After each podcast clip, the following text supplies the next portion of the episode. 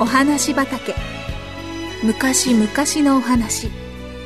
遠い異国のお話。遥か未来のお話。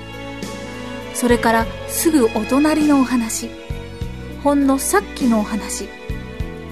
今日はあなたに届けます。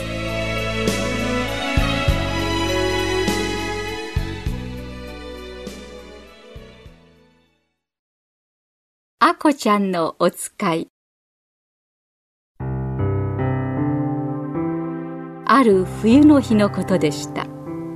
その日は雪がちらちら降っていました。あこちゃんは靴下の上からもう一枚あったかいソックスを履かせてもらいました。そしてオーバーの襟のボタンもしっかり留めその上お母さんの毛糸のショールを頭からすっぽりかぶせてもらいました。こうしてどこからも冷たい雪が入らないようにしたお母さんは薬瓶の包みをあこちゃんの手首にしっかり結びつけながら言いました。着いたら窓口で大きな声で言うのよ「なこちゃんのお薬お願いします」ってね。いいこと？内山なこちゃんのお薬をお願いします。いいわね。あこちゃんはこっくりうなずきました。あこちゃんは4つです。あこちゃんのお姉さんのなこちゃんは6つ。この間からの風がこじれて肺炎を起こしたのです。さっきまたお医者様が来て帰られたところです。お部屋を締め切りにしてどんどん温めて湯気を立てなさい。なこちゃんは決して動かしてはいけませんよとおっしゃったのですお母さんはてんてこまいです。お父さんはまだ帰りません。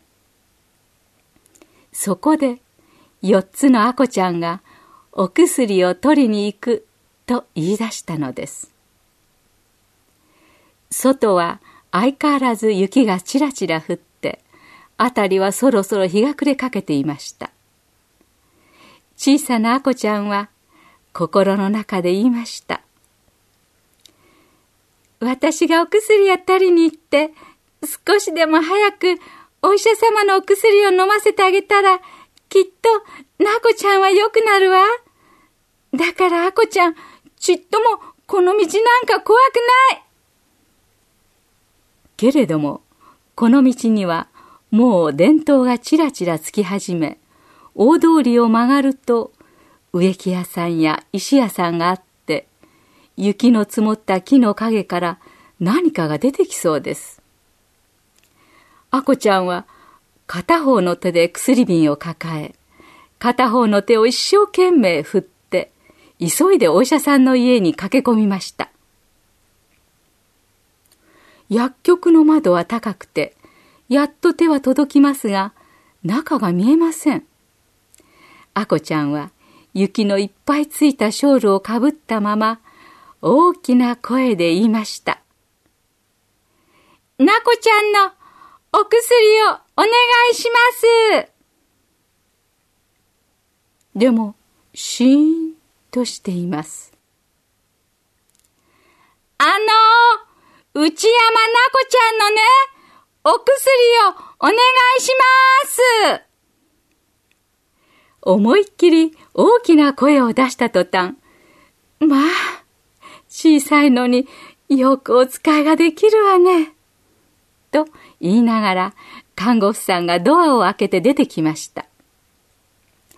お薬を作ってもらってまた来た時のようにしっかりと手首にくくりつけてもらいました。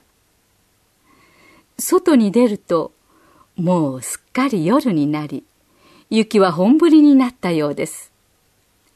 暗闇にさらさらさらさらと粉雪が降りますあこちゃんは小さな長靴で一生懸命歩きました後から後から降る雪で人の足跡がすぐに消えてしまってどこが道でどこが溝か分かりません。とうとう雪の中から足が抜けなくなって転んでしまいました。